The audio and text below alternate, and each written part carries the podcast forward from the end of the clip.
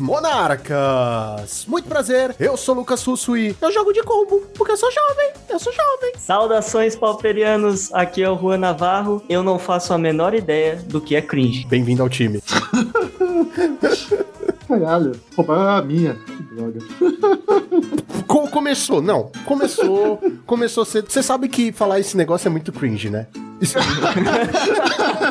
Seja lá o que for, isso é muito cringe. Então é isso, é isso. Sério, você não vai se apresentar, cacete? É muito cringe se apresentar hoje em dia. É muito cringe, tá louco. Saudações navegantes de todos os planos, aqui quem tá falando é Gabriel Gonzalez e não existe nada mais cringe do mundo do Magic do que foi lá o deck. Claro, sem farpar com o meu capitão.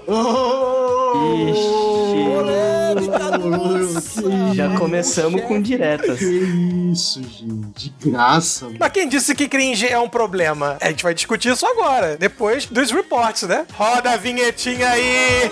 Never gonna let you down.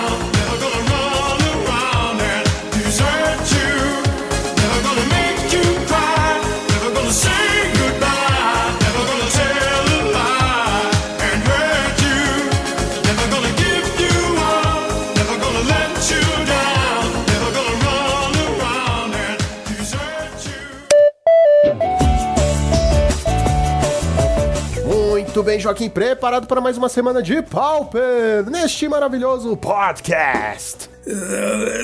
Eu tô, né? Tô. Mas antes, Joaquim, vamos lembrar o pessoal da nossa patrocinadora, a X-Place. Exatamente, a X-Place que tem produtos de qualidade. Joaquim, não é só de Magic que vive o homem, cara. Eles também têm produtos para você proteger as suas cartinhas, tanto de Magic como Pokémon. E eles vendem Pokémon também, olha só, unindo o útil ao agradável. E se você não jogar nem Magic nem Pokémon, eles têm carta de Yu-Gi-Oh! Yu-Gi-Oh, Joaquim. Lembra do saudoso Yu-Gi-Oh, cara? Eu lembro. Você que deve lembrar bastante, né? Ai, saudades tenho, falta não sim.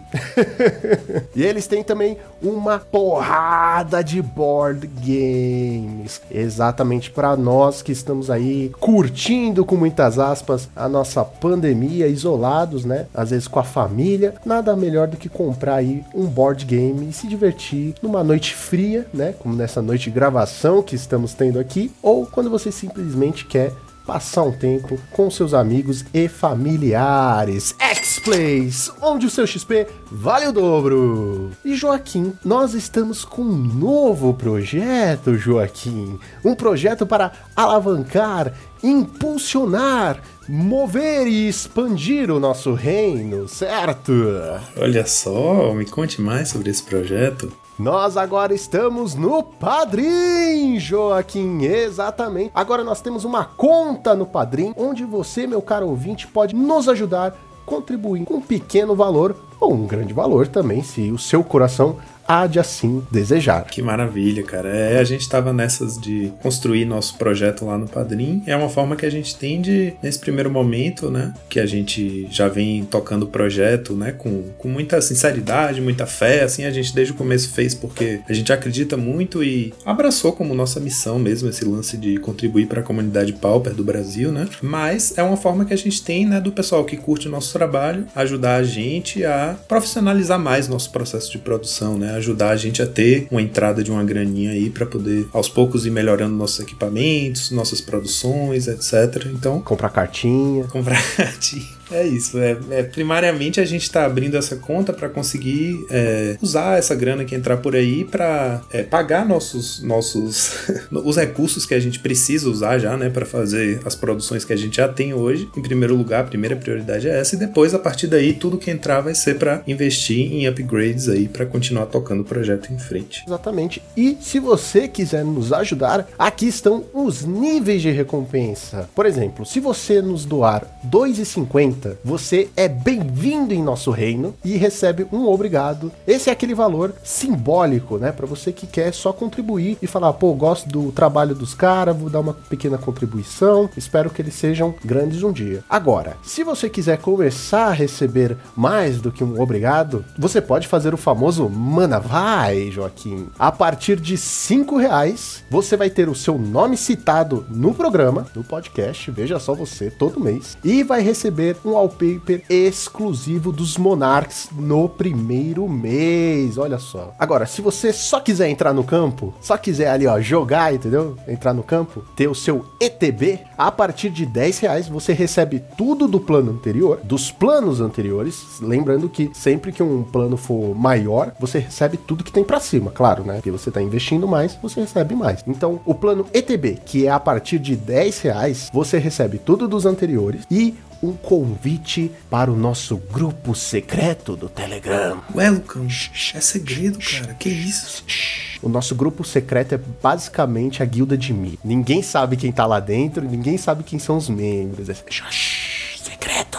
Agora, se você quiser dar um impulso na gente, a partir de 15 reais, você, além de receber tudo dos planos anteriores, também vai receber uma consultoria especial com um dos membros dos Monarchs. Exato. Eu tenho uma dúvida no deck, quer marcar um treino com comentários pós-partida? A gente tá aqui para isso, afinal, né? A gente quer contribuir para você, meu caro ouvinte, sempre crescer também, certo? Agora, nós temos aqui um plano que, pessoalmente, é o meu segundo plano favorito, que é o 4 Manas Monarcas. A partir de 30 reais, você recebe tudo dos anteriores e a cada mês, neste plano, você ganha uma carta favorita de um dos membros do time autografada pelo próprio. Olha aí, Joaquim. Será que vocês conseguem fazer toda a coleção do time? Cara, agora eu tô pensando eu mesmo em assinar isso porque ficou tentador imaginar uma coleção das cartas do time. É, e, e o legal é que né, nem todo mundo tem as cartas reveladas, porque nós temos gente que não apareceu ainda aqui no programa. Exatamente. E não falou qual que é a carta favorita. Então é um Exato. segredo. Nosso certo? time tem membro secreto. Estão lá naquele grupo.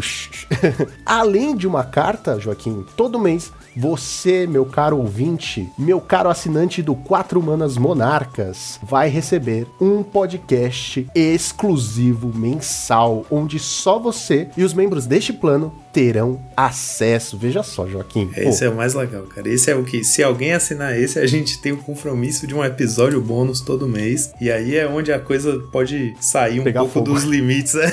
aqui, aqui nos episódios oficiais a gente, né, se atém ao tema, tenta manter certa compostura, com certo limite e tal. certa mas... compostura, eu não sei aonde. Acho que você não tá, não, tá, não tá no mesmo podcast. Mas é que o podcast exclusivo, ele é literalmente exclusivo. Você vai ouvir coisas que, bom, só nós sabemos. E agora, a partir de 50 reais, Joaquim, você entra no plano Avante Monarchs. Te dá o direito de tudo dos anteriores. Você poderá gravar um áudio de um minuto que nós iremos colocar no começo de um dos episódios do podcast. Aí, ó, Joaquim, você pode mandar um abraço pros seus amigos, um beijo pros seus inimigos, um até logo pro Tron. E todo mês nós iremos fazer sorteios de acessórios e produtos selados do Magic. Ou seja, pode ser booster, pode ser playmat, pode ser shield, pode ser deck box, surpresa. Todo mês uma surpresa diferente, certo? É, vocês já viram aí que a gente já fez uns unboxing, né? Uns vídeos e tal, e umas lives. Então esses produtos todos que o Lucão aparece abrindo nas nossas lives vão fazer parte desses sorteios. Então a garantia é que todo mês vai ter alguma coisa, né? Chegando aí dos nossos patrocinadores pra gente sortear entre os assinantes desse tier mais alto. Então, pessoal, se vocês gostam muito do nosso trabalho, considerem ajudar a gente com um trocadinho que for ou com um trocadão, se assim vocês desejarem. Certo, Joaquim? Certíssimo. E o nosso padrinho é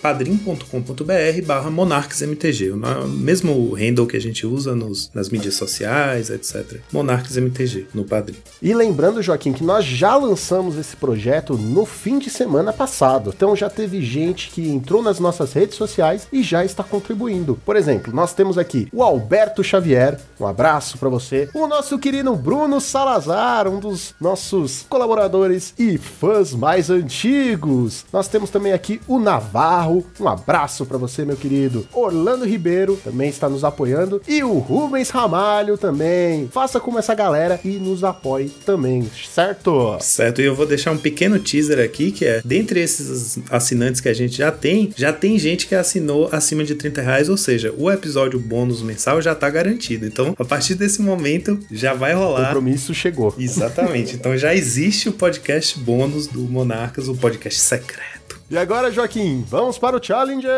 do sábado. Vamos lá, cara. Você já comeu um sanduíche cujo nome eu não posso falar, de uma franquia cujo nome eu não posso falar, que é um sanduíche que tem a opção de duas, três ou quatro carnes? Bom, a gente teve aqui a versão com quatro carnes. O pão foi um Jun de Shatterstorm e as quatro carnes foram quatro Affinities e o outro pão, o Jun de Shatterstorm. Então a gente teve esse sanduíche aí nos- nas seis primeiras posições do top 8. A gente teve um Jun de Shatterstorm em primeiro lugar e do segundo ao quinto lugar tivemos Affinities e depois fecha com mais um Jun de Shatterstorm. E aí sobraram duas posições. Eu tenho uma pergunta. Diga aí. A gente pode chamar só de Jund agora, porque o Jund tradicional sumiu. Foi substituído pelo Shatterstorm. A gente pode chamar só de Jund agora. Não, não, não vamos chamar só de Jund, porque é uma injustiça com o nosso Jundão da massa. É um desaforo, né? É, vamos chamar de Shatterstorm mesmo. Bom, enfim, o primeiro lugar foi o Buster 47, que na semana passada também teve um ótimo resultado, né? Eu acho que a gente nem tem muito o que pontuar aqui sobre essa build, é a build que está sendo chamada de Rakdos, a gente chama de Jund porque tem uma mágica verde, né, que é o Shatterstorm.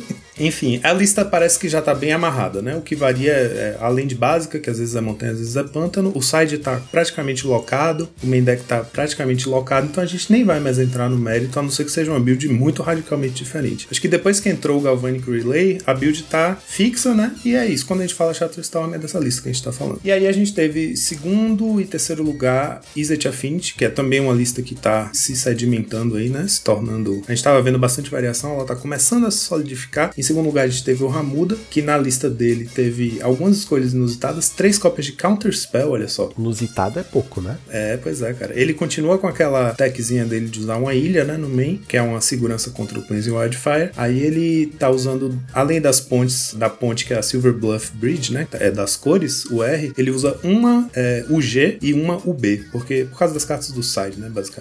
A UG para usar, porque a mana verde você usa no flashback do Ancient Grudge, que tá no side, e a UB porque tem um Rip in the Graves no side. E aí, como, né, as, as pontes dele são todas azuis, e ele tem quatro City of the Synod e um, uma ilha, ele tem bastante acesso a mana azul, e aí três cópias de Counter Spell, além de dois de Spell e dois Echoing Truth no main, que eu acho que também são a resposta ao próprio Storm, né. É, Echoing Truth a gente vai ver que é uma carta que tá sendo muito usada. Tá até engraçado a quantidade de Echoing Truths nos main decks aí, de decks que a gente não costumava ver. Na verdade, eu tô com medo desse Counter Spell aí no Affinity. Pois é. Eu não imaginei que um dia isso ia acontecer. O terceiro lugar foi o, o nosso já famoso, que infame aqui, Pintu MTG, surfando na onda do Peru. Temos o Pintu, como a gente falou. É, a build dele usa dois de spell também, mas de resto, bom, um detalhe é que nem o Ramuda nem o Pintu estão usando o Crack Clan no main deck mais. O Pintu tá usando duas cópias do Ethereum Spinner. E aí, por conta disso, ele usa quatro Frogmite, né? Que eu acho que mágicas a mais para poder ativar o Spinner. Em terceiro lugar, tivemos o nosso colega de time, nosso querido Gabriel Mota, o Luffy do Chapéu de Palha, é com um Jeskai Affinity, olha só. Ele usou um splashzinho branco para poder usar três cópias de Core Skyfisher, puxando o deck uma velocidade um pouco mid-range, né? Digamos assim. O, o Core Skyfisher tem a vantagem de poder ficar dando bounce no Icoral Spring e Prophetic Prism, né? Para poder gerar um pouquinho mais de card advantage pro deck a longo prazo. Então o deck ganha uma estabilidade maior para os jogos mais longos. O Luffy usa o Crack Clan no, no main deck,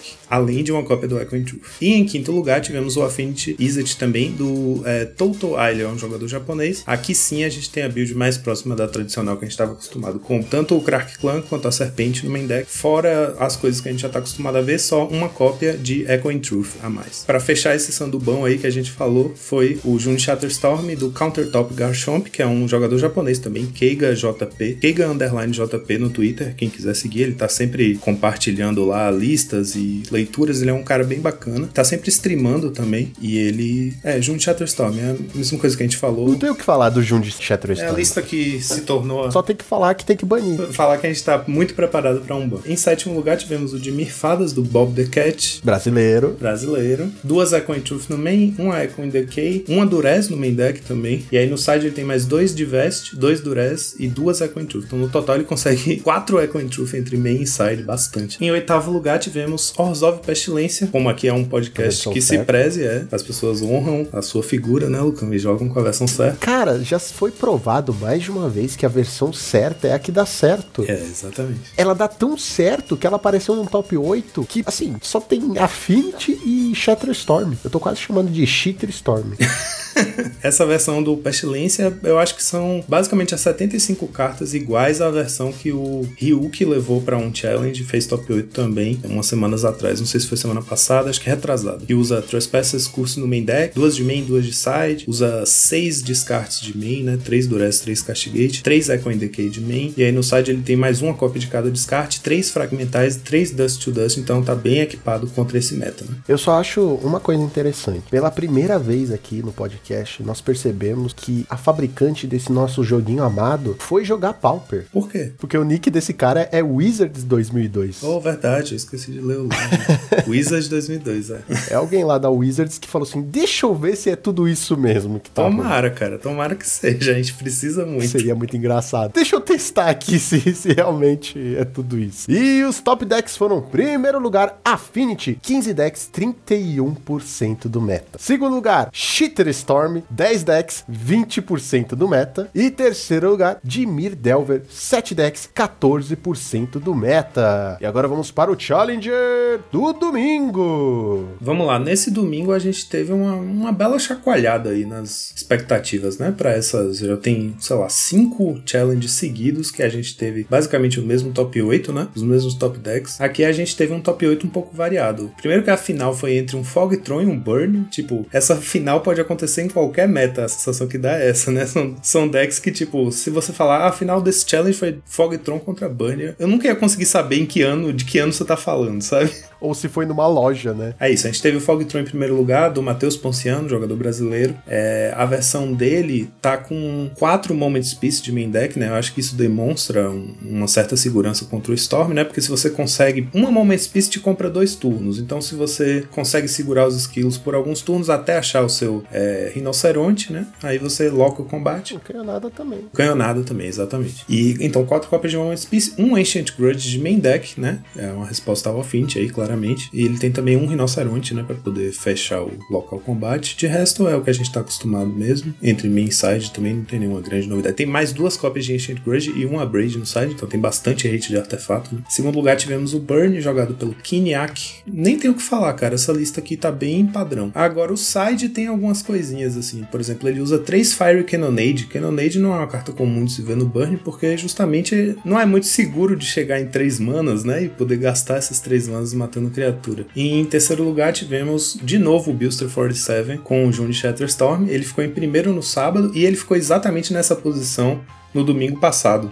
Eu sei disso porque eu não tive que mexer em nada no reporte. Porque já tá- quando eu cheguei no terceiro lugar, tava lá, June Shatterstorm Buster 47. É exatamente isso, deixa lá. Consistência é a alma do negócio. Em quarto lugar, tivemos o Dimir Delver do QB Turtle 15. Jogador de 15 anos, provavelmente. Brincadeira, não sei. Não, nasceu em 1915. 1915, é, exatamente. A gente já determinou isso, né? Que o, o número que aparece é o ano que a pessoa nasceu. Tipo, o Buster 47 mesmo é um cara bem idoso. O Kibi Turtle é mais. É mais, é mais, é verdade. Tem mais de 100 anos. Dimir Delver, ele usa dois Echo and Decay de main deck, dois Durez no sideboard. Então não é nem uma lista que tá super adaptada pra lidar com, né, com esse meta, assim. Tem um Anu no, no side, um Dispel no main, um de side. Ele não tá... Assim, você olha pra lista, você poderia dizer que é uma lista de... É um cara Né? É, um cara, É um cara despreocupado.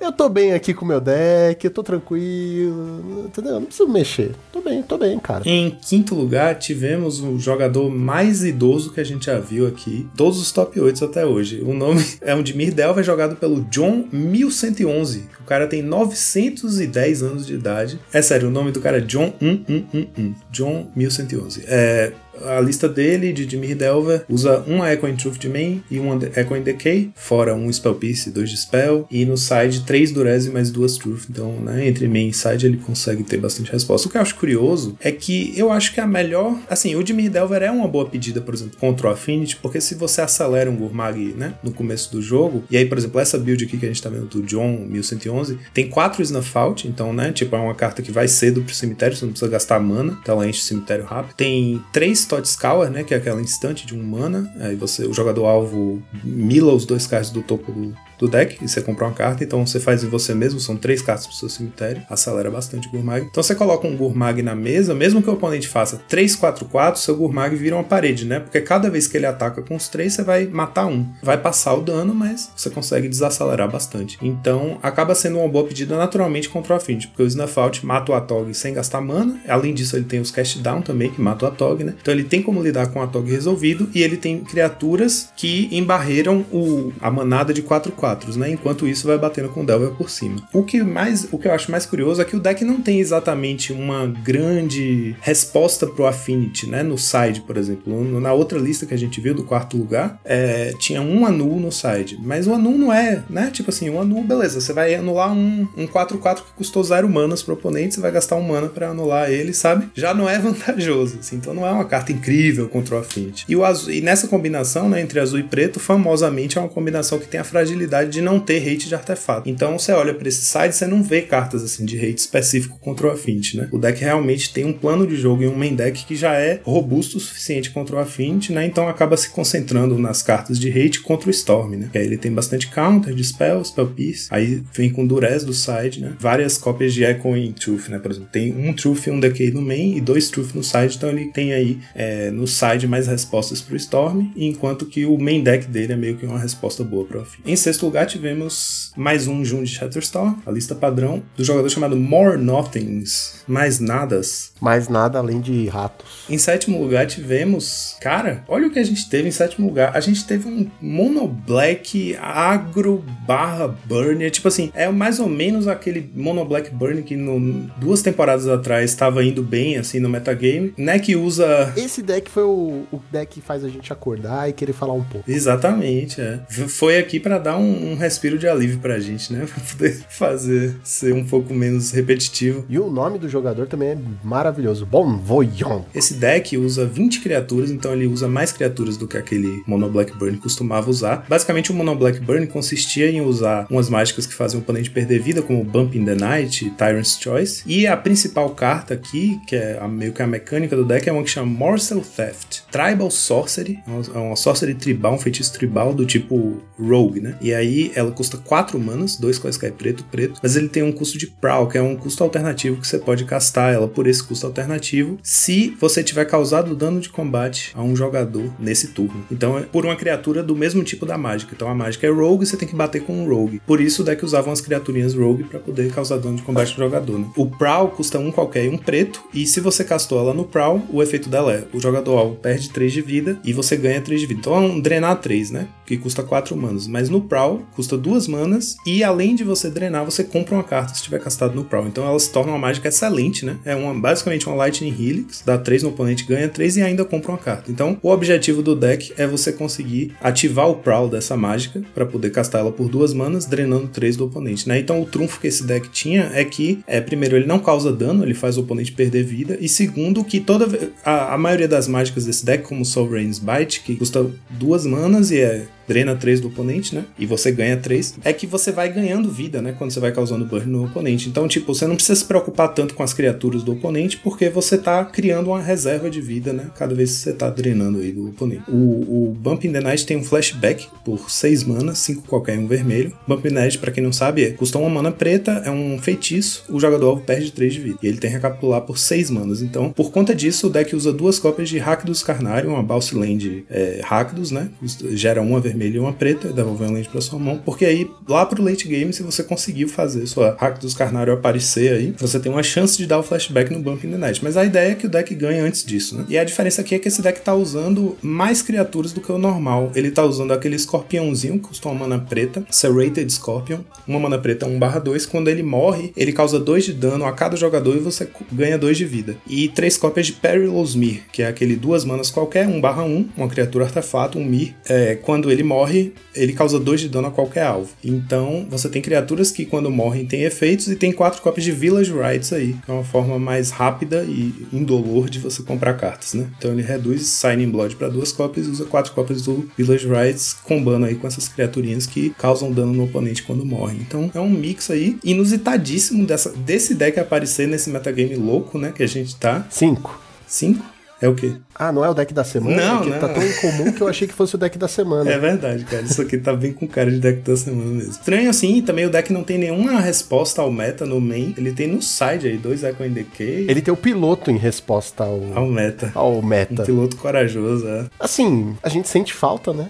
Eu acho legal quando o meta tá aberto o suficiente pra isso, né? Nesse caso aqui é uma pepita, né? Tipo, esse deck aparecer aqui é uma raridade. E de fato é uma raridade. Tinha tempo que a gente não via. Se não for de Ou Affinity ou Storm, não, não tá aparecendo mesmo, assim. Aqui a gente teve algumas exceções. Isso é o que acontece quando você mexe num ecossistema equilibrado. Nós definimos há uns episódios atrás que o meta é um ecossistema. Nós temos aí a cadeia alimentar, mas que ela é, é um círculo, ela não é um triângulo, é um círculo. Que um deck come o outro, come o outro, vai e faz aquela volta. E é muito engraçado porque eu me lembro de uma história. Na Austrália tava tendo uma praga de gafanhotos ou insetos assim que estavam devastando as plantações, sabe? E o que que eles fizeram? Levaram sapos, sapos de outro país que comiam esse inseto. Qual o maior problema que aconteceu? Não tinha o predador desse sapo. Ou seja, o sapo virou uma praga lá também. E a mesma coisa que tá acontecendo aqui, só que com esquilos. Eu nem vou entrar no mérito do Affinity porque o Affinity não tá me incomodando tanto, mas os Shatter Storms aí estão tão chatos, cara. É basicamente isso. Colocaram aí uma carta, ela não se comunica bem com o ecossistema do Pauper Sim. e tá destruindo o formato. Concordo 100% com essa sua alegoria que você fez aí com o conto da anedota aí da Austrália, porque é bem isso mesmo, né? Não se comunica bem com o nosso ecossistema. O Pauper não tem ferramentas para responder a esse tipo de explosividade, então ela realmente distorce tudo. E por falar nela, né? Em oitavo lugar tivemos um June Shatterstorm, pilotado pelo Swift Warkite 2. E os top decks foram, primeiro lugar, Shitter Storm, que eu só vou chamar assim de agora, pra, de agora em diante. 14 decks, 24% do meta. Dimir Delver, 13 decks, 26% do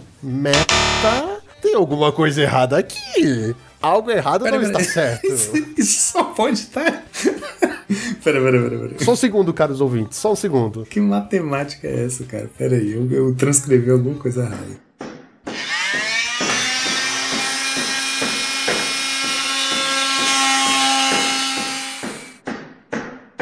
Voltando. E os top decks corretos foram: primeiro lugar, Shitter Storm, 14 decks, 24% do meta. Segundo lugar, Dimir Delver, 13 decks, 23% do meta. E terceiro lugar, Affinity, 9 decks, 16% do meta. E agora vamos para a nossa listinha da semana. Vamos lá, cara. Por coincidência, você brincou aí que aquele Mono Black que a gente tava mostrando era a lista da semana. Eu trouxe um Mono Black como lista da semana, em homenagem ao nosso país, que é o país que ama esse deck, porque eu achei interessante. Foi um Mono Black pilotado pelo Ryuk, do Asa Branca. A gente já falou de listas dele aqui. O Ryuk famosamente adapta bastante as listas dele, né? Ele conseguiu, na época que o Jundão da Massa tava em plena ascensão, ele deu uma leve modificada na lista para deixar o deck mais anti-fadas ainda. E ele fez vários top 8 de challenge, né? A gente já viu ele aparecendo em top 8 de challenge com o Ozov Pestilência nesse meta louco que a gente tá vivendo agora. E ele ficou em 11 lugar, fez 4-2, né? Um top 16 do challenge do sábado, agora, né? A gente leu o top 8, mas como ele tava três posições abaixo do top 8, acabou não aparecendo e eu achei que valia a pena trazer. É um Mono Black Control que é, ele adaptou para o momento atual do meta, né? Polarizado. E é in-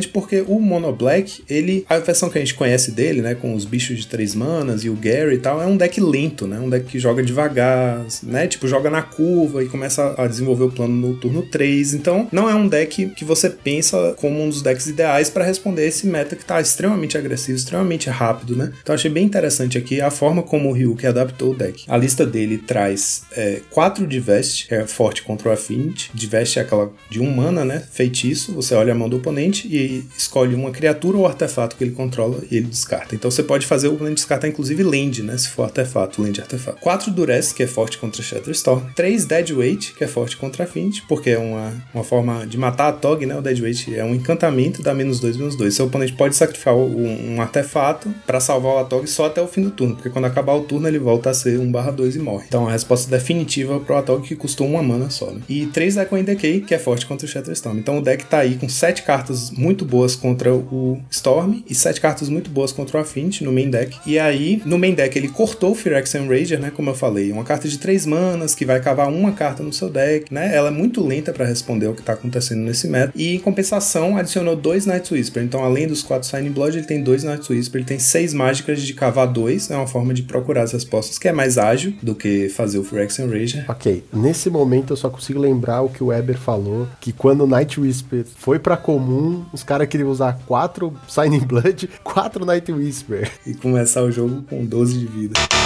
Que 12 o quê? Se você castar as 8, você começa com 4 de vida. você perde 16 de vida. É, enfim, ele tá usando duas cópias de Night's Whisper, então ele tem mais formas de cavar atrás das respostas dele, né? De forma mais rápida. Com menos bichos e mais spell indo pro Grave, ele tem 4 Gurmag como finisher. Então não tá usando o Gary, né? Que é muito lento pra esse meta. E o Gurmag que entra muito mais rápido, porque ele tem várias mágicas aí de um mana, né? Como a gente viu, 4 de Vest, 4 Durez. E ele tá usando o Snuff Out, também duas cópias. Aí tem os 4 Cast Down, não tá usando mais o Edito. Então a curva do deck desce bastante, né? Fica mais barato tudo. Ele consegue fazer mais mágicas por turno. E ele também tá usando 4 cópias do Pitch Bog, que é essa land é, com os Depletion Counters que o próprio Cheater Storm tem usado. Que é aquela que entra virada com dois marcadores de. Eu não sei como é o nome em português. Depletion Counter. Ele entra com dois marcadores e entra virado. E você vira pra fazer duas manas da cor. E aí você tira um marcador cada vez que vira. E quando tiver sem marcador, ela é sacrificada. Então é uma land que você usa duas vezes, ela acelera a sua mana por dois turnos e depois ela morre. Então é outra carta que acelera o seu Gurmag, né? Te dá um turbo de mana no começo do jogo e quando ela morre, seu Gurmag tá custando menos. Então ajuda, por exemplo, essa coisa dele ter Night's Whisper e Signing Blood, né? Cada. Você vira uma land e pode castar as mágicas principais. Echo and Decay, é, Cast Down, Signing Blood. Então o deck desceu bastante a curva. De criatura ele usa menos criaturas, né? 13, com 4 Teetering Rats, 3 Crypt Rats, que também é uma forma de responder aos esquilos se o jogo demorar mais. E o que é o que pode acontecer com facilidade você tendo 4 cópias de Durez, né? Atrasa bastante o Storm. Duas Torn e 4 Gurmag. Então 4 Gurmag não é comum de se ver. No... O próprio Gurmag não aparece em toda a lista de Mono Black, né? 4 menos ainda. Então ele, eu achei bem interessante aqui o que, que o deck se tornou né, na mão dele nessa build. As remoções custam menos, 2 Snuff Out, 3 Dead Weight, 4 Cast Down, e ele não usa mais as criaturas mais lentas que vão desenvolver o jogo dele, né? O Gary e o Phyrexian Rager saíram, e aí ele tem 6 cópias de Night's Whisper. Eu achei que ele deu uma bela modificada no deck, né? Adaptou bastante. E no side ele ainda tem 4 de Stress e 4 Last Rights, então ele tem bastante descarte. Ele consegue puxar pra dentro aí, ficar com 12 é, mágicas de descarte boas contra Storm, né? Pra depois do side. 4,5. Ah, pô, que beleza. Por que 4,5? Vamos lá. Primeiras coisas boas. É Mono Black. Mono Black tá no coração de todo brasileiro. Não importa se é mais ou se é menos. Todo mundo basicamente já teve um Mono Black no Pauper ou no Mall, porque é baratinho de montar, não é muito difícil ah, de mexer e tudo mais. É nostálgico, de certa forma. Porém, o que acontece? Eu tirei meio ponto porque talvez não seja nem justo, mas é simplesmente pelo fato desse meta tá tão maluco que ele precisou adaptar o deck pra lidar com esses dois esses dois decks, a Finish, né, com um monte de remoção aí, e com o Cheater Storm. Ao mesmo tempo que o deck ficou legal, ficou bacana, ele perde um pouquinho do charme, do, sabe, da nostalgia. Não que seja um problema, tudo bem, as coisas evoluem, os decks mudam, mas velhos paias saudosistas como nós, sentimos falta, tipo, de um Phyrexia. Então 4,5 é a minha nota. É um deck legal. É um pouco triste ele ter que ter tido esse trabalho de adaptar pra esse meta, mas continua sendo um deck muito bacana. Eu achei muito legal a leitura do meta, né? E a criatividade nele em adaptar mesmo, assim, né? Você vê que o preto realmente tem bastante ferramenta, né? O Mono Black é um deck que, de maneira geral, é meio engessado, né? Com as criaturas que a gente tá acostumado. Mas ele tem muitas opções, né? De outras formas de. E existem outros arquétipos de Mono Black, né? A gente tem umas versões mais hard control, assim, que usam artefatos e pestilência, Ó, se for falar em Mono Black, tem o clássico Mono Black Control, tem o Burn, Suicide Black. tem Suicide Black, uma porrada de variações. É, isso mostra que o preto tem muita opção, né, ao seu dispor. E aí depende da, do que o meta pedir. É isso que eu achei bacana nesse deck.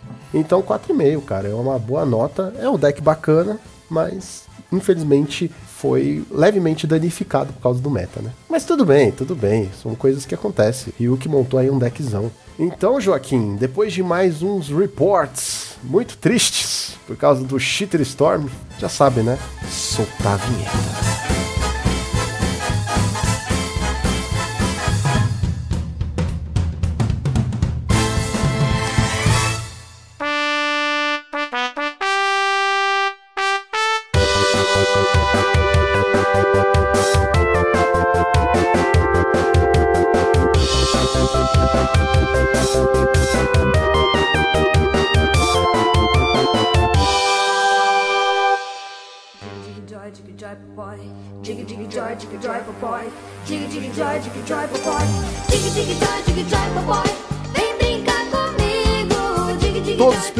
Perceberam que na nossa abertura vamos falar sobre o que é ser cringe? Seria muito legal e muito didático, principalmente para nós, velhos paias, começar com a definição de cringe, para o nosso querido ouvinte não ter que pesquisar e não pagar uma de cringe, para começar. Juan, você que é o mais moderno aqui Não, dessa não, mesa, não, não, não, tem a não, missão, não, né? Não, não, não, não, não, peraí. Aí é que está, Gonzales. Mas o nosso professor do podcast é o senhor. O cara Hum, das definições do do intelecto. O Juan só tá falando isso porque ele foi o cara que pesquisou o que é cringe, tá?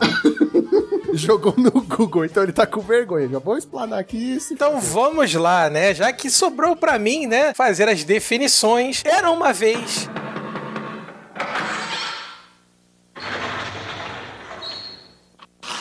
Senta que lá vem a história.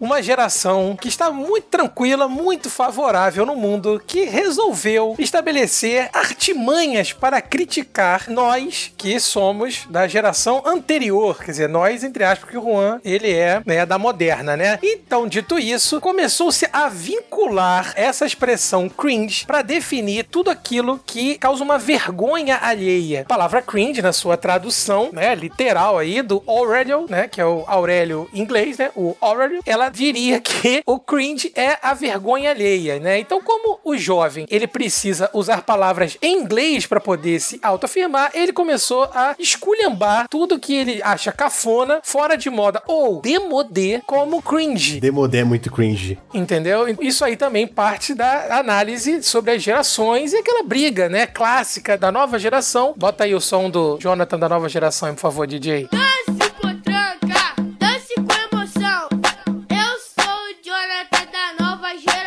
Nunca ouvi na vida. A gente já sabe quem é o mais cringe dos cringe aqui, né?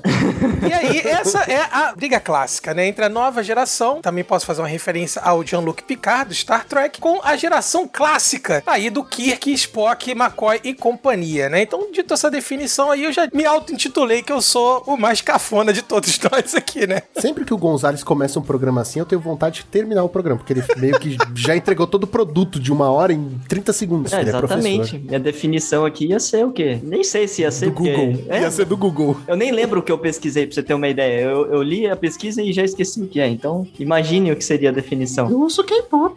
eu sou K-pop. Eu ouço K-pop. Se você não faz ideia do que a gente tá falando sobre eu faço K-pop, eu sou jovem, eu não sei o quê. Eu vou linkar esse vídeo que é muito engraçado e vale muito a pena conferir, muito ruim. Mas então, o que é ser cringe? Tem um teste pra saber se você é cringe. Você vem pra pessoa e fala assim, dig dig joy, dig joy, boy boy. Se a pessoa responder. Vem dançar comigo. Se a pessoa filho, completar. Acabou. É o amor!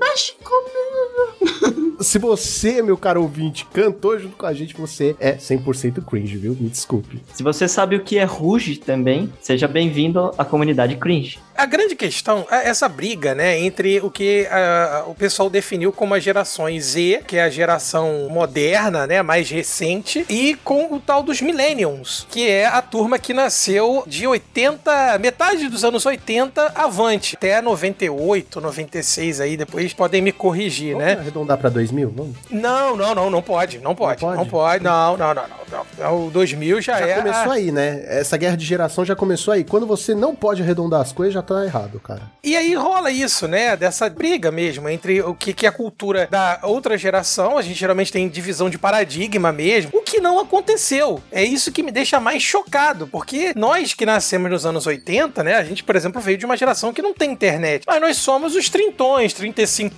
né? Agora, dos anos 2020. E a gente tá muito bem obrigado com a internet. O que é mais curioso é que na cultura pop, por exemplo, tudo que é tido como cafona ou brega, que nós, né, da galera dos anos 80 achava brega e cafona, a galera chama de cringe. E assim, é assustador, né? Porque Ruge foi um fenômeno cultural brasileiro. É, mas isso já foi nos anos 90, né? que foi nos anos 90. Então, você falou anos 80, mas 90 e começo dos 2000 já é considerado cringe. Tanto que tem aí Sandy Júnior, né? Mas Sandy Júnior, considera- Sandy Júnior é nos 90, cara. Comecinho dos anos Mas- 90. No final dos anos 90 tava tendo o programa do Sandy Júnior na Globo. Muito bom, por sinal, hein? Era a Saudades. novela? É aquela novela? Isso, procura ah, aí. novela, é verdade. A Plim Plim Play, que não patrocina a gente, né? Tá lá Por disponibilizando. que você tá falando o nome, cacete? Plim Plim Play, não falei Globo Play. Ah, deixa pra...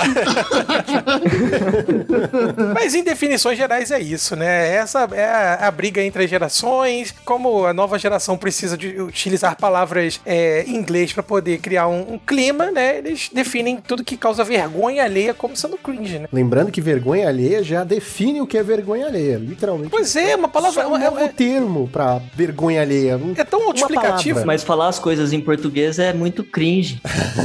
Tem que usar termos em inglês. Porque tem que ser bilíngue, né? Tem que ser bilíngue, mas o bilíngue vai só nessas palavras, né? PlayStation, cringe. Joel Santana, In the Middle from Behind. Um abraço pro Yuji aí também, né? Turma do Yuji aí do PlayStation aí. Um grande abraço aí Que é tá cringe escutando a também, gente. né? A gente assistia. 4002. O Juan Caraca, ligava. 8922 é o funk do Yuji que Deus, gente. É, cara. Programa, ó, programa do. Esse programa do TBS aí, né? Bom Dia Companhia. Quem não lembra do saudoso Bom Dia e Companhia, né? Que tinha lá a ro- rodinha e você desesperado, que nem um retardado, gritando: PlayStation, PlayStation, parabéns, você ganhou um jogo da vida. Nossa, aí era uma decepção. demais, era- Assim, eu, eu sou um cara mais clássico, né? Assim, o meu, primeiro contato interativo, cringe, né? Primeiro contato interativo com a televisão brasileira foi com um programa chamado O Hugo. Vocês, alguém já sabe o que, que vocês lembram o que, que é o Hugo? Putz, o Hugo era muito legal, isso- cara. Tá, agora, agora eu fiquei de fora. Nunca ouvi falar disso, meu Deus. Vou pedir pro Alan botar aí no nosso poster algum link do vídeo do YouTube que tenha o Hugo, que era um jogo extremamente divertido que você controlava um boneco narigudo através das teclas. Quer dizer, você tinha que ter teclas. Se o seu telefone fosse aquele de rodinha, você não jogava, né? Tinha que ser radial, não podia ser radial, né? Coisa assim, tinha que ser o tune, enfim. E aí você ficava apertando 4, 6 e para 2 e, e o bonequinho interagia com o maior delay da história, né? Imagina. o delay. A primeira live da que existiu Foi Hugo, cara. Hugo. E era interativo. A galera que acha que, que 10 segundos né, de delay na Twitch é muito. Morre, né? O nego fala assim: nossa, tá com delay aí, dois É, segundos. tá o quê. travando. É, o- Amigo, amigo, quando você apertava o 6 ali, ali o bichinho já tinha que ir pro outro lado do 4. Olha, eu tenho certeza que o Matana, que tá escutando esse podcast agora, deu um sorriso, porque ele também é da velha guarda e com certeza ele deve ter tentado ligar pro Hugo lá pra, pra jogar. Eu nunca consegui, né? Minha mãe ficava desesperada, toda vez que você ligava, você ligava pra São Paulo, depois vinha aquela, aquele boleto de ocorrência chamada conta telefônica e tava lá as ligações pro Hugo, que eram devidamente descontadas da minha mesada, né? Mas essa interação, assim, que vocês falaram do Yuji aí, eu lembrei do grande Hugo. Não só teve o Hugo, mas teve outros, outros programas. O próprio Bom e Companhia podia ligar pra várias gerações, né? Na verdade, tiveram do Bom e Companhia. Ligava, falava com o Yudi, falava com a Priscila, depois você falava com a Maísa, que eu tenho certeza que todos estão ouvindo este programa maravilhoso. Um beijo aí pra todos. E, cara, quer ver uma coisa muito cringe que eu acho. Eu não sei se todo mundo teve essa experiência, mas pra mim, festa de aniversário no McDonald's. Mão na mão, pé com pé, vou te mostrar como é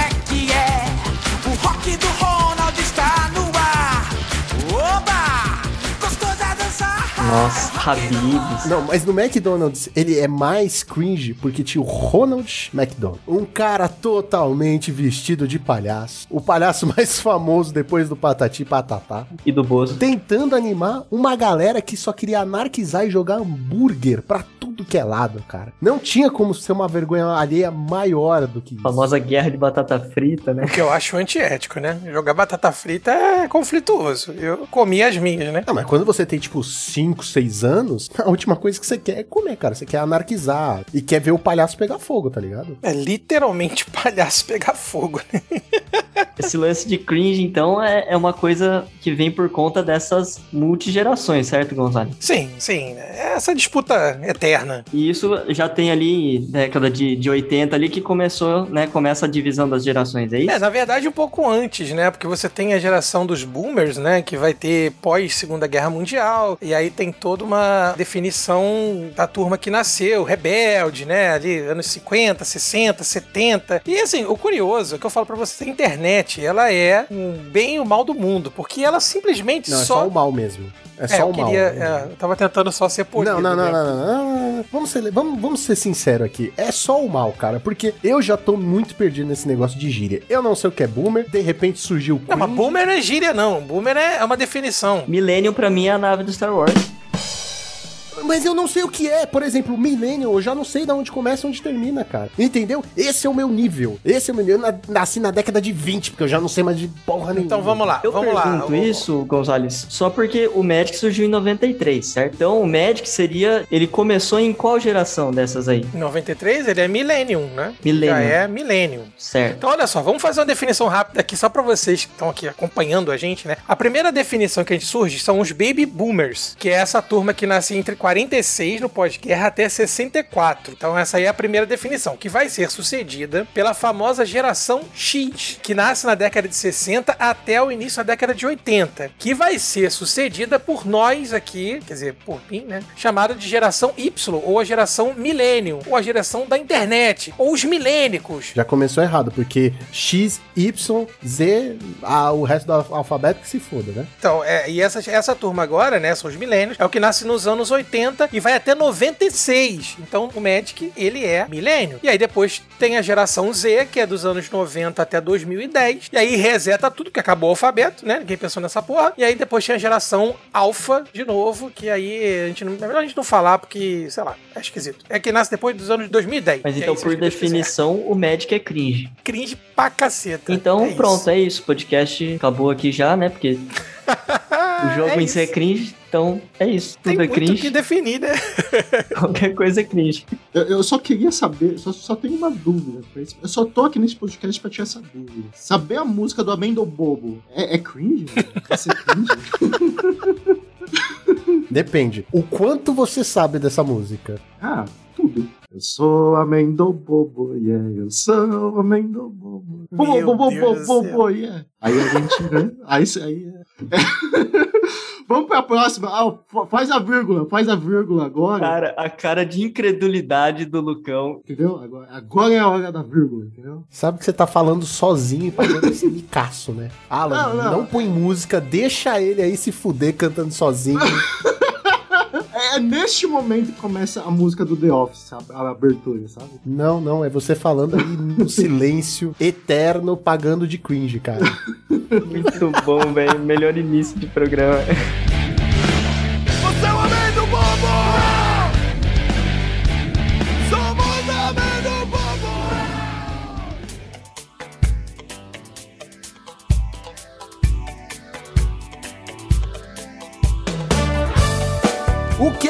Cringe no Magic? Vamos lá, o que é ser cringe no Magic? Agora que a gente já deu uma definição, o que é ser cringe no Magic? Quais são as atitudes, quais são os decks, quais são os momentos cringe, né? Já que eu paguei mico, eu posso começar? Por favor, capitão, vai lá. Brilha. Brilha, literalmente brilha, né? Pra mim, ser cringe é aquele jogador que joga de mono red, que usa shield vermelho, que usa playmat vermelho e deck box vermelho. Pra mim isso é muito. Acabou de atingir uma galera, né? Ah, eu sei, mano. Caraca. Eu senti um grande distúrbio na força, como se milhões de vozes de repente gritassem de terror e subitamente se silenciassem. Polêmico, já tô começando com a polêmica. Já, já comecei. Perdemos ouvintes nesse momento. O tapete é sem estampa, viu? É vermelho, vermelho. Não tem, não tem É, estampa. não, tem que ser, não, tem que ser vermelho, vermelho mesmo, né? Vermelho, vermelho. No máximo um foguinho pra dar mais na cara ainda. É, exatamente. Umas labaredas. É. E o cara tem que estar de camiseta vermelha. Nossa. E cueca vermelha. Dadinho vermelho. Eu acho que eu vou cutucar o Gonzalez agora, hein? Borda branca é cringe. Nossa! Borda branca é cringe pra caralho. Além de falta de estilo, além de falta de bom senso. Não, nossa, eu vou embora, cara. Pode ir. Além de falta de bom Meu Deus do senso, céu. é cringe. É cringe. É a cringe, borda não. branca, a borda branca só é admissível quando a arte da carta é muito feia. Ou se aquela carta só saiu com borda branca. Aí é perdoável. Quer dizer, aí você escuta, aí, olha, olha só, aí- olha só, aí você, querido ouvinte, que tá aí, que tá como eu, puto da vida, você já percebeu, as pessoas, elas ditam a idade do nosso amado joguinho quando o cara não respeita a borda branca. Porque a borda branca não é questão de ser cringe, entendeu? Chorar é muito questão cringe. de você ser raiz. A gente tem que tomar cuidado Apelar com pro isso. ouvinte é muito cringe. Não, olha só, olha só. A gente, a gente tem que... Raiz é cringe, cara. A gente acabou de falar, porque senão não existia a palavra cringe, entendeu? Não, não, não, não, olha só. Não, não, olha só. não, A não. gente tem que entender o seguinte: existe o Magic raiz que ele tem que respeitar onde a gente chegou. E existe a cafonice. Que é a borda branca. Vocês estavam definindo aí o cara vir todo. O cara joga de Burn, e o cara vem com a camisa vermelha, Burn do mundo Univos, entendeu? Aí o cara vem com playmat vermelho, e ah, tudo bem. Aí o cara tá cafona, beleza, né? Vergonha alheia. Agora, borda branca, o que, que tem a borda branca? Entendeu? Borda branca. Olha só, eu sou de uma geração, defendendo aqui a minha geração Millennium, do Magic. A gente jogava com sacolé ou sem shield. Era nada, era, era, era na pedrinha portuguesa. Mas, amigo, se você jogava de sacolé e jogava de burn, você tava livre do cringe. Não, mas aí agora vocês estão querendo. A, a- a bordinha. Eu tô, tô falando até palavra aqui. A bordinha branca, ela ficava marcando as sujeirinhas do quanto você jogava. Pelo amor de Deus, vamos respeitar a nossa raiz, entendeu? Agora, por favor, prossigam com o programa. A sua raiz é cringe. só. Graças a Deus, né? O Sabe outra coisa que é muita- muito cringe? Colocar a land em cima e as permanentes embaixo. Nossa, isso aí é. Isso aí é. Que isso aí não é raiz, não. Isso aí é, é, Isso é é, um bizarro. desvio de caráter. Isso é um desvio de caráter. O pessoal fala que é estratégico. Ah, não, não, isso é um desvio Não, de caráter. não. Se você faz isso, pode ir embora agora desse podcast, meu amigo. Porque Não, inclusive a Wizard, inclusive a Wizard, ela proibiu isso em torneio oficial. Você não pode fazer isso mais. ponto pra Wizards. É, é, isso aí, pontinho pra dona Marcos da Costa. Porque você não pode, porque o pessoal gostava de jogar. Ah, porque. Aí, não, nossa senhora, aí você chegava na mesa, esse programa é pra eu infartar. Ela está indignada. Você chegava, aí o cara já começava assim, pra meio que te dar uma, uma carteirada. Eu sou velho nessa porra. Entendeu? Eu jogo aqui com as minhas lentes aqui em cima. Você que lute, entendeu? Aí você que é garoto novo, né? Ou, aí o cara já se sente intimidado por isso. Não, isso aí não é cringe, isso aí é bizarrice, entendeu? Nem é raiz também, tá?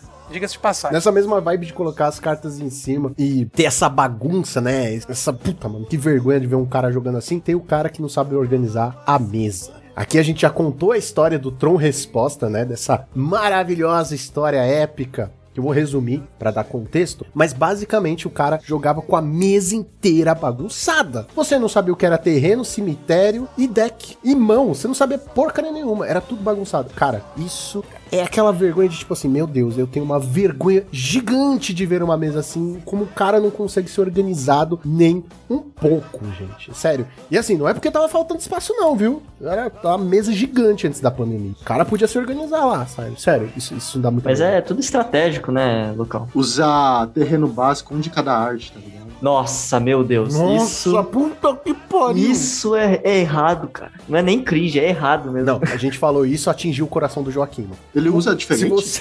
Não, não. Mas vocês acham de- legal isso? Não, Não, isso não é é cringe. possível. Isso é errado. Isso é cringe, cara.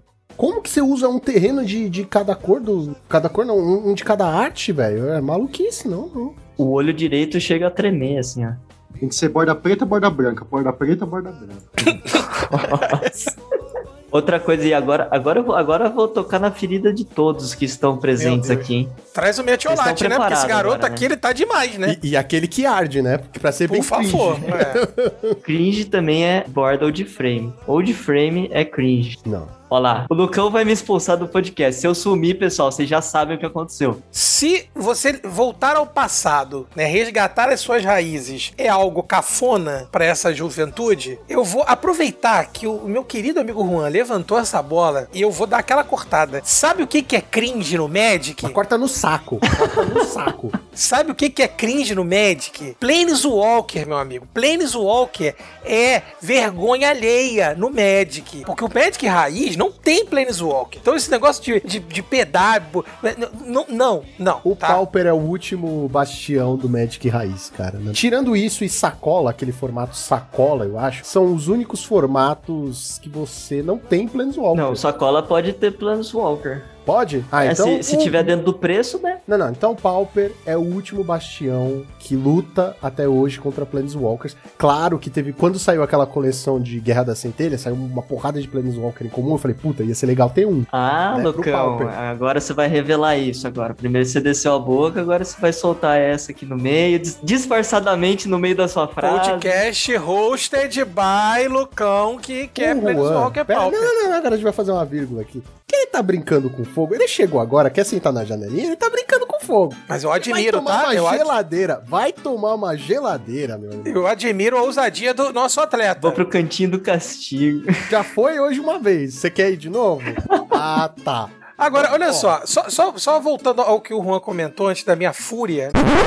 Nesse programa eu tô, né, realmente tendo que tomar um antiácido pra poder lidar com essa. Mas a questão toda é que o Old Frame, na verdade, não é cringe. Old Frame, na minha visão, ele é, é um resgate à época que o Magic, ele era Magic. O famoso turma do antigamente que era bom. É isso, gente. Eu sou dessa turma do antigamente que era bom. Então, assim, quando você pega aquela bordinha branca, você vê uma máscara de mercado ali, que não é bordinha branca, mas, pô, aquela mascarinha ali bonitinha, tu balança, cara. O jovem que nasceu em Ravnica agora, o retorno do retorno de Ravnica, sei lá, que apareceu em Ixalan, o jovem, ele não sabe o que é isso. Ele já veio pra um mundo que as cartas já saem do booster com shield se bobear. Não sabe o que é jogar raspando o asfalto mint, entendeu? Que a, que a carta fica meio parecendo Tazo, quando você jogava Tazo, né? Que o Tazo ficava com a boa. Juan riu agora porque ele não sabe o que é Tazo. É, Não, entendeu? não vem não.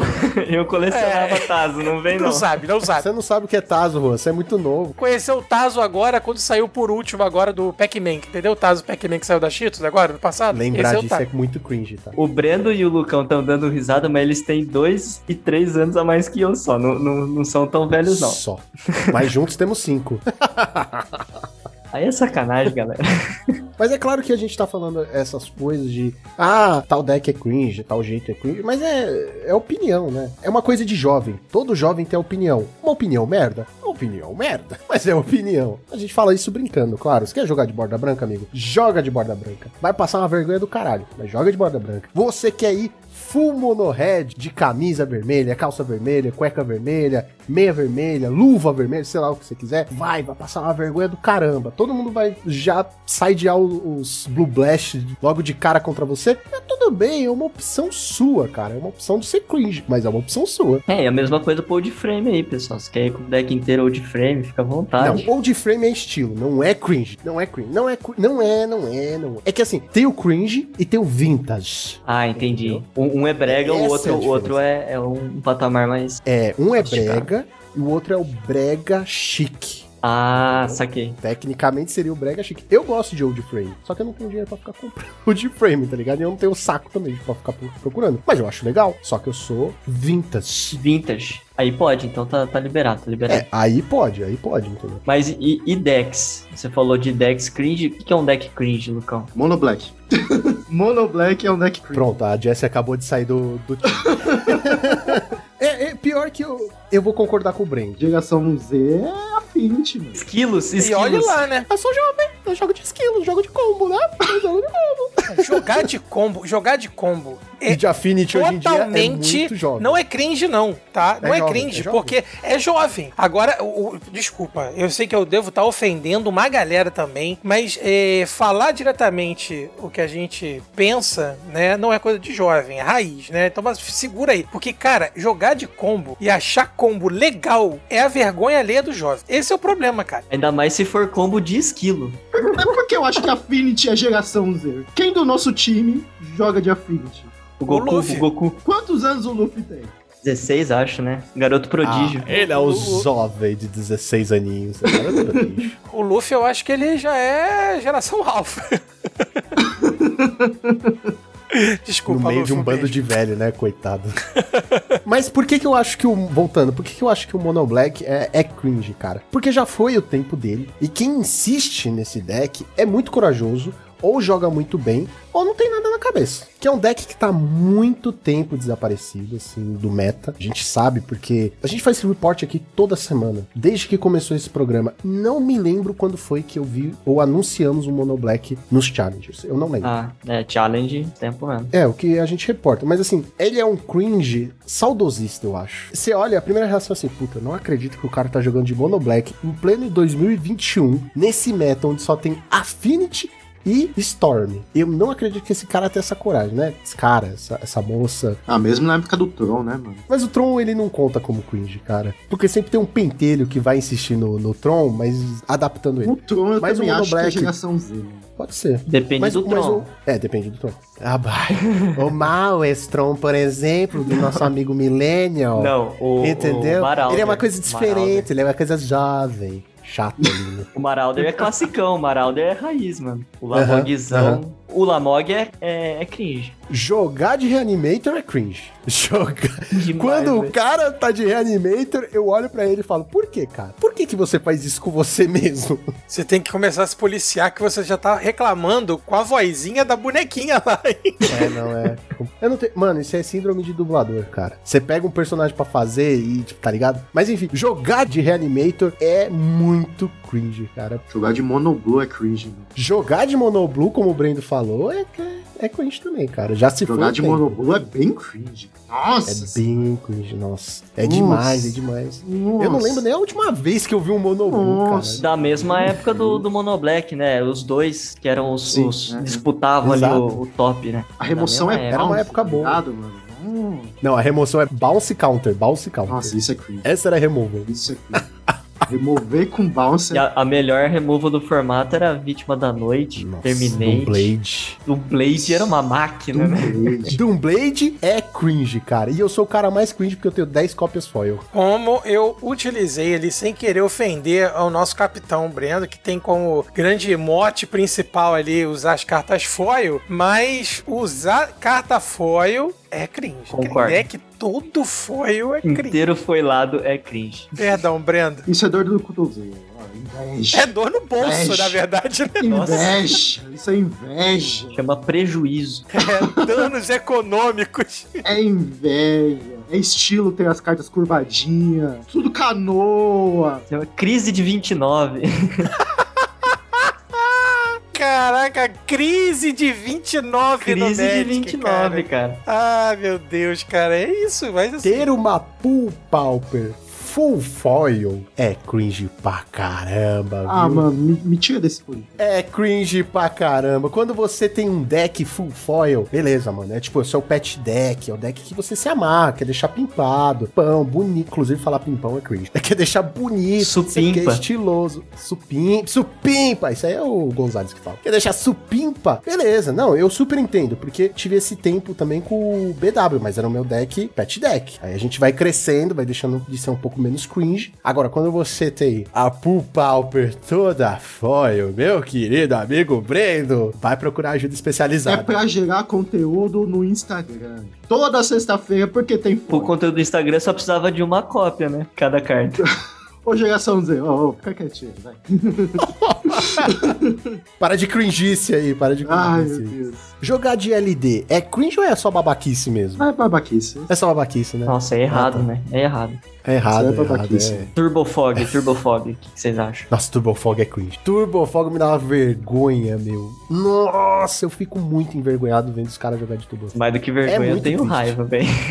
Raiva eu não tenho, porque na hora do side eu subo o meu side todo pro deck e dane-se, tá ligado? Eu tenho mais, você tem mais 15 cartas pra milar, amigão. Mas é muito vergonhoso. Quando o cara faz. Nossa, Lucão, essa estratégia sua contra mil é cringe. ah, você tem uma estratégia isso. melhor? Não se faz mais isso. Eu não sei, eu não jogo. Hoje em dia não se sobe mais 15 cartas, Eu Lucão. não jogo mais, eu não consigo mais jogar. A gente tá numa pandemia. Estar em pandemia é cringe. Estar em pandemia é muito cringe. É muito, é muito vergonha que a gente não possa estar se libertando disso. Porque. Ah, eu não vou começar com política nesse podcast. Não vou, não vou, não vou, não vou, não vou. Não vou. Ah, você quase me pegou, quase, quase. Turbo Fog é muito cringe, cara. Quando o cara faz Mana K-Trip, Mana Jace's Erasures, eu já fico tipo, escolhe um deck, meu. Pega qualquer um que vai ser melhor do que passar essa vergonha. Dois decks que eu acho que são cringe, os dois na mesma cor, mas no mesmo no meta de hoje, diferente do, do Mono Black, principalmente um deles, né? Ainda vê jogo. Um é o Burn e o Goblins. Eu acho que são dois decks também raiz, estão aí desde formato a formato. Então, mas aí ele, o Burn, o Burn, por exemplo, o Burn é cringe ou já virou vintage? eu acho que já virou vintage. A atitude do jogador de Burn é cringe. Ficar todo de vermelho. No mono red. tudo- É, de mono red. Tudo aquilo que o, que o Brando falou. Mas ter o deck, pra mim, eu acho mais vintage do que cringe, cara. Porque eu olho assim e falo, pô, é um deck clássico, é um deck... Não vou falar um deck bom, mas é um deck clássico, é um deck bacana. Mano, é um deck assim, que se você monta vários decks, é um deck pra ter na sua coleção, basicamente, entendeu? Por isso que eu falo que é vintage. Tem um Burn que realmente é cringe, que é o com Incinerate. Nossa. Burn com Incinerate é Que cringe. dá 4 de dano em si e no cara. Não, não, é 3 de dano e se morre, exila. Exila. Nossa. É 3 manas, não é? Tipo, Duas isso, manas. Esse é cringe. Isso é Todo muito mundo cringe. concorda aqui, vai. Isso é muito cringe. Se o cara usa choque no burn dele, meu amigo, então. Não, aí, aí já é budget, né? É Nem cringe mais. né? É cringe budget. Budget cringe. Budget cringe.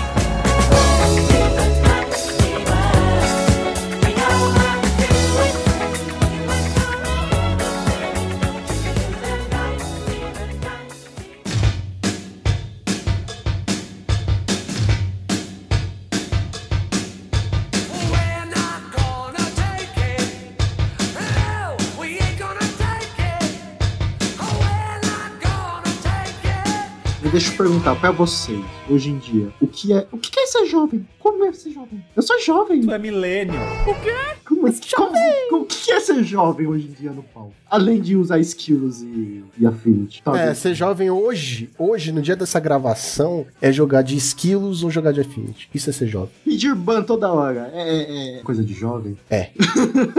é coisa de jovem. Eu acho que a gente pode pensar o seguinte, né? Eu acho que a grande questão, né, que e e não sou eu que digo isso não, né? Mas assim, estudos sociológicos sobre a aceitação da geração, né, e como é difícil até pra você criar jogos que jogadores mais novos consigam entrar. Uma coisa que sempre é definido é que a galera mais jovem, ela tem muita urgência em ser recompensada com vitória. Então, se você for parar pra ver, todos esses jogos que migraram pro online, ou até os que já saíram online, como Hearthstone, Runeterra e o Magic Arena, todos eles se preocupam em recompensar o jogador diariamente ou imediatamente por qualquer coisa que ele faça, com o perigo dele justamente desistir, não continuar no jogo. Então, acho que a grande questão é que, assim, o jovem no Magic, ele só quer ganhar. E ele vai ter muita dificuldade em entender, por exemplo, que existem possibilidades de perda, né? E que ele, eventualmente, ele pode ter que estudar o meta, o deck dele não necessariamente tá alinhado e essas coisas. Então, eu acho que o cara que procura o deck simplesmente porque ele é o deck que tem mais chance de vencer, né? Não, a, a menos que ele seja um grinder e ganhe dinheiro com isso. Mas ele é bem assim, dentro da linha da juventude, né? Que ele não, não aceita perder, não aceita que vão ter matches ruins pra ele. né? Ele sempre tem que estar no topo. Então, isso aí é uma, uma ideia que eu perpasso aqui. Eu fiquei triste porque agora eu percebi que jogar mol já é cringe, né? Nossa, mol é cringe, realmente. Puta, mol é cringe, né? mano? Quem joga arena e vê o Mol é cringe desde que nasceu, porque é uma coisa vergonhosa esse mal. E cada dia que passa ele continua sendo mais vergonhoso. E se eu começar a falar aqui, a gente vai desvirtuar esse programa. Eu gosto do molzinho, só queria falar isso. Tá, você é cringe, parabéns. Não, eu também gosto do mol, mano. Mol mil vezes melhor que a arena. Ah, é, Lucão, não vem não. É muito Ô, melhor. ô, arena, você não tem. Você não tem. é, É, é, é, gaguejou, perdeu a razão. Você não tem trigger, você não tem trigger, mano. Você não tem trigger, você não precisa saber trigger. Na arena parece que, que eu não tô assistindo, jogando Magic, parece que tô assistindo um desenho animado, manja. É, o, a inteligência artificial joga por mim. Não preciso nem virar a mana. velho. Em relação ao que o Gonzalez falou, de que o jovem quer uma recompensa imediata, quer uma vitória imediata, é muito verdade. Todos nós aqui nos importamos muito mais com as techzinhas de, do deck, de montar decks novos, tirando o Brendo. O Brendo é o cara do net deck. Ia, mano. foda-se. Poxa, eu sou jovem, eu sou jovem, eu sou Não, eu monto deck diferente, só fora do meta, eu sou jovem. É, Eu faço net deck, eu faço net deck. é de deck só, dois decks só. Mas todo mundo aqui gosta de montar umas groselhas, gosta de inventar. E o mais importante, gosta de jogar. Gosta de ir pra loja, sentar com seus amigos e ficar jogando, jogando, jogando. A parte competitiva é só um plus. É só pra ver se você ganha um pouco de premiação, compra umas cartas e pra ver a sua evolução como jogador. É basicamente isso. É mais pra isso, é, sinceramente, porque, vamos ser sinceros, se a gente quisesse ser mega competitivos, nós aqui, não estaríamos fazendo esse podcast, estaríamos treinando no mall, na arena, onde fosse. Então a parte jogar, se divertir, o gathering é muito mais importante pra nós que é velho, paia e, né, tá quase na vala aí. Nossa, momento triste aqui. É, você tá quase na vala. Meu amigo, toda noite de gravação eu tomo energético e como balas fininhas. Então eu tô aqui, ó, no caminho da vala. Tá acelerando, catalisando o processo. Né? Não, mas eu entendi o que o Lucão quis dizer, né? Ele quis dizer que, tipo assim, o pessoal que é mais raiz, né, não curte só ganhar, todo mundo gosta de ganhar, né? O pessoal raiz gosta de perder também. Não é isso, Lucão, que você falou, basicamente? Não é questão de gostar de perder, é saber lidar com a derrota, entendeu? E entender que e a vida é isso, né? A vida é boleto, Derrotas. né? A vida é você tomar café de manhã e ficar quase o resto do dia, mas você precisa tomar café pra acordar, entendeu? Então, assim, acho que a grande questão que a juventude que chama a gente de cringe não entende é que, cara, vão existir bad matches e good matches, entendeu? Vão existir situações mais é, difíceis que nem sempre dá pra ganhar, mas se você for parar pra reparar que esses jogos, inclusive o Magic, quando ele se tornou o Magic Arena, eles se preocupam com isso, é que tem que haver uma recompensa imediata. E assim, sei que o assunto, falando isso, acaba ficando um pouco mais sério do que a gente tava falando, né? Mas quando você vai ver outros jogos online, por exemplo, como o League of Legends, e você vai ver estudos sobre isso, né? Sobre a comunidade, o reflexo da comunidade, você vai ver que ela é uma das mais tóxicas comunidades que tem. Justamente porque você tem um jogo que dura uma hora e uma hora e pouquinho às vezes, que você às vezes perde porque não depende de você somente. Alguém perdeu o jogo que você, brilhante, grande pro player lá de 12 anos, é, per- ganhou e o cara perdeu o jogo. E aí o efeito negativo que isso dá, e ele acaba colocando pra fora justamente esse ranço.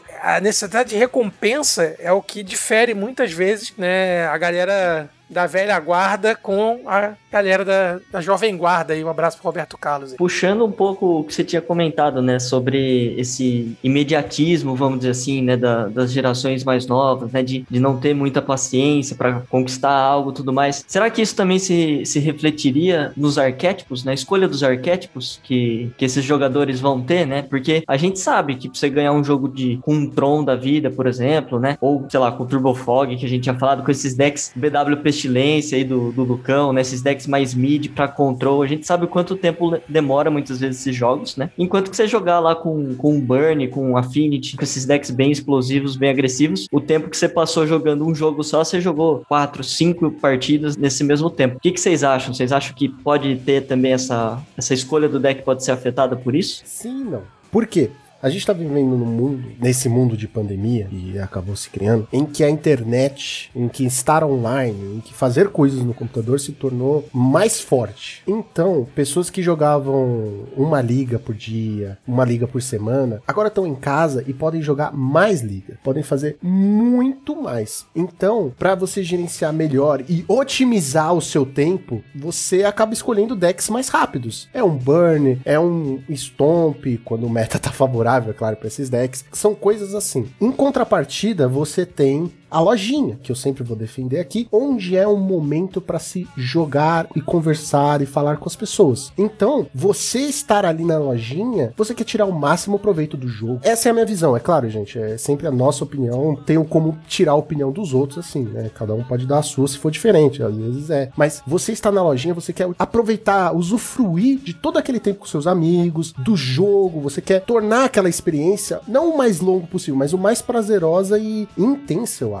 Então escolher um deck mid, escolher um deck full control, às vezes até um combo, que às vezes não, não é um combo rápido, ou um combo breca no meio, são decks mais favoráveis nesse, nesse meio. Porque você tem, aspas, todo o tempo do mundo. Você literalmente abriu 5 horas do seu dia pra estar na lojinha, pra jogar aquele seu campeonato semanal e pra estar com seus amigos. Não importa se você vai uma vez, duas vezes, três vezes por semana. Enquanto no Arena, não, cara, pô, vamos otimizar isso aí que eu não sei quem que tá do outro lado, eu não tenho que ficar conversando com a pessoa, pouco importa. Vamos só jogar, terminar, eu, jogo aqui 20 ligas e eu não tô nem aí. É bom e é ruim, cara. É bom e é Eu ruim. concordo com você, Lucão. Eu acho que depende muito da demanda, né? E aí essa questão de você tá jogando online, se você não tá jogando online. Porque a lojinha, ela, ela realmente, a loja, ela tem uma, uma pegada diferenciada, né, cara? Que não, não tem nem como a gente explicar aqui. Essa questão do arquétipo, a escolha, diz muito do que o atleta ele tá querendo fazer, né? Se ele tá querendo grindar, ele tem a meta, né? A gente até fez entrevista aqui com grinders, né? Com Base, com a turma. Abriu um pouquinho mais a nossa visão sobre o que é um grinder dentro do Pauper. E eles vão fazer escolhas mais voltadas pro metagame. Então eles não se incluem dentro da- do que a gente tava brincando aqui, definindo, né? E obviamente, né, as nossas definições aqui, elas não, não versam sobre definir o que, que cada um faz da sua vida. Cada um faz o que quer, é mais uma brincadeira entre a gente, né? Eu acho que a escolha, ela diz muito mais sobre o que você quer com o jogo, né? Se você quer grindar, então você tem que pegar um deck que tá no meta. Se você quer se divertir, você vai ficar batendo na sua cabeça. Se você é uma pessoa que não consegue lidar com a derrota, você vai, entendeu? Escolher um deck que tem uma win rate melhor, e assim sucessivamente. E aí vem a turma da groselha, né? Um abraço aí pra turma da groselha, e assim A sucessivamente. groselha, a escolha de jogar com deck groselha é muito mais comum numa lojinha. Mesmo no practice do mall, tem gente que não tem paciência pra você jogando com uma groselha. Começou a ver aquela groselha que tá fora. Ou pior, tem aquele pessoal que é tóxico que coloca, amigo, No no garbage. groselhas, no net, sabe, só net deck, no tron. Neutron, né? Tem um carinha aí famoso que manda um Neutron. É, esse cara é muito famoso. No Tron, no Bush Decks, no não sei o que. E é muito triste isso, né? Enquanto na, na lojinha, não. É justamente o contrário. Se você vai com uma groselha, muitas vezes você impressiona algumas pessoas. As pessoas, caramba, que deck legal de jogar, divertido e tal. Mano, você tá lá, você, tá- você vai jogar até o fim. Você vai simplesmente levantar na cara de alguém e falar, ah, foda-se, não quero jogar com você? Não, né? Cara a cara, esse negócio de internet, de tô me escondendo atrás de um monitor, não existe. Se esconder atrás do monitor é muito, é muito cringe, tá? Não, é o contrário, né? É, são jovens que criticam pelo computador, né? Então, pra mim, se você se esconde atrás do monitor, você é muito cringe. Não, É que o cringe, cringe é vergonha, né? Na verdade, tá certo. Você tá me dando uma vergonha aqui, porque você não tá sendo um bom player. Isso aí é babaquice. A gente babaca. A gente que é velho confunde cringe com babaca.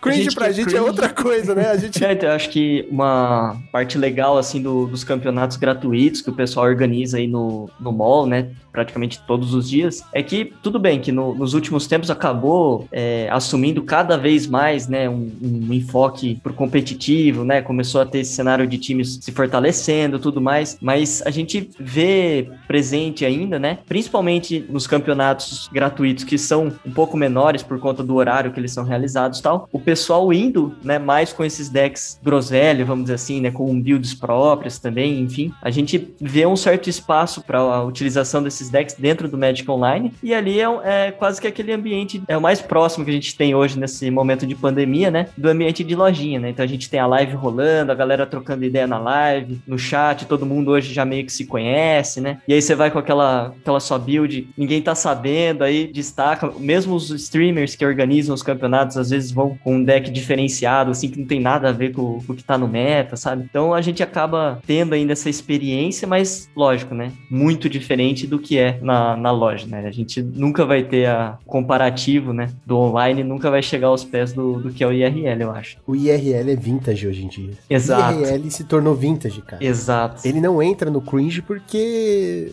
a geração que entrou agora no Magic Online ou no, no Arena não sabe o que é o que é na lojinha jogar. Não vale você falar que, ah, não, é muita vergonha você ir lá jogar com o cara. Não, cara, tudo bem, talvez não existam essas pessoas, ou existam, sei lá. Mas jogar na lojinha é literalmente muito vintage hoje, nostálgico. E a gente, claro, espera que volte logo pra gente voltar a sentir essa nostalgia e só chamar de vida. E certamente muita gente nova, né, vai chegar, porque com a pandemia e com o Magic Arena, muitas pessoas entraram no Magic pelo Magic Arena e só conhecem o Magic Arena, né? Quantas vezes a gente não tá assistindo uma live, por exemplo, né, que o pessoal tá jogando Magic Online e aí chega alguém no chat e fala, pô, esse jogo aí é, é Magic também, mas é diferente do Arena, tipo, você vê que a pessoa realmente só conhece o mundo do Arena. E essa pessoa, quando voltar da, da pandemia, pô, ela vai descobrir se ela já gosta do Arena, aí ela vai entender o que realmente significa Magic, né? Que aí entra o saudosismo do IRL, né? Essa é a mesma pessoa que vai falar assim: Ué, as cartinhas online tem no papel? Como assim, cara? e tem mais coleções que no Arena? Como assim, cara? Nossa, é desde 93 que existe? É?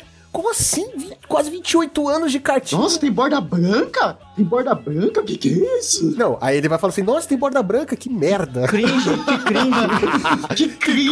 Cringe, cara. Ah, é legal esse, esse. Pelo amor de Deus. Não vamos voltar com isso, não, tá? Vamos acender. Vamos transcender essa discussão aí, porque eu sou um fiel defensor do, do frame Você, antigo.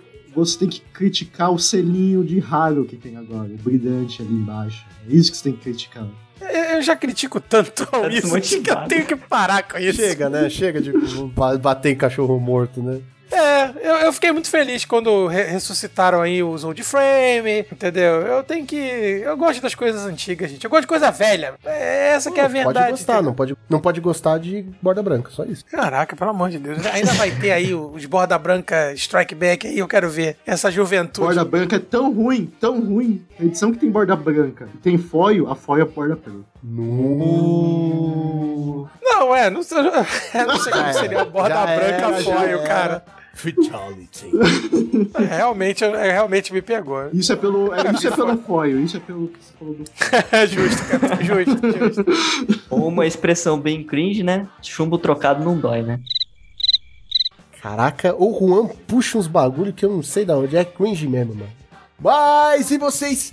Pra vocês, o que é ser cringe? Quais são os decks cringe? Quais situações vocês passaram que vocês se sentiram cringe ou disseram que isso era cringe? Não se esqueça de deixar nos comentários e não se esqueçam também de nos curtir em todas as redes sociais: Facebook, Instagram, Twitter, YouTube, Twitch. E agora nós também temos o Padrim! Olha só que beleza, que maravilha! Muita alegria, ó! Fogo de artifício! Exatamente, nós estamos com um novo projeto do Padrim. Se você gosta do trabalho, não se esqueça de compartilhar com as pessoas. E se você ama o nosso trabalho, ama o que nós fazemos, não seria nada ruim se vocês pudessem contribuir com os nossos projetos. Vocês ganham recompensas contribuindo para cada projeto, certo? E ajudam demais o canal a crescer cada dia mais e mais e produzir mais conteúdo para vocês, certo? E hoje, no dia 28 de junho, é celebrado o Dia do Orgulho LGBTQIA+. E nós acreditamos aqui nos Monarcas que toda forma de amor toda forma de amizade, toda forma de carinho, ela é válida. Viva o dia 28 de junho, viva toda forma de amor, viva o orgulho pela liberdade, sejamos livres, toda forma de amor sempre será válida. Sobe o Lulu. Então, fim do turno, Draw do Monarca.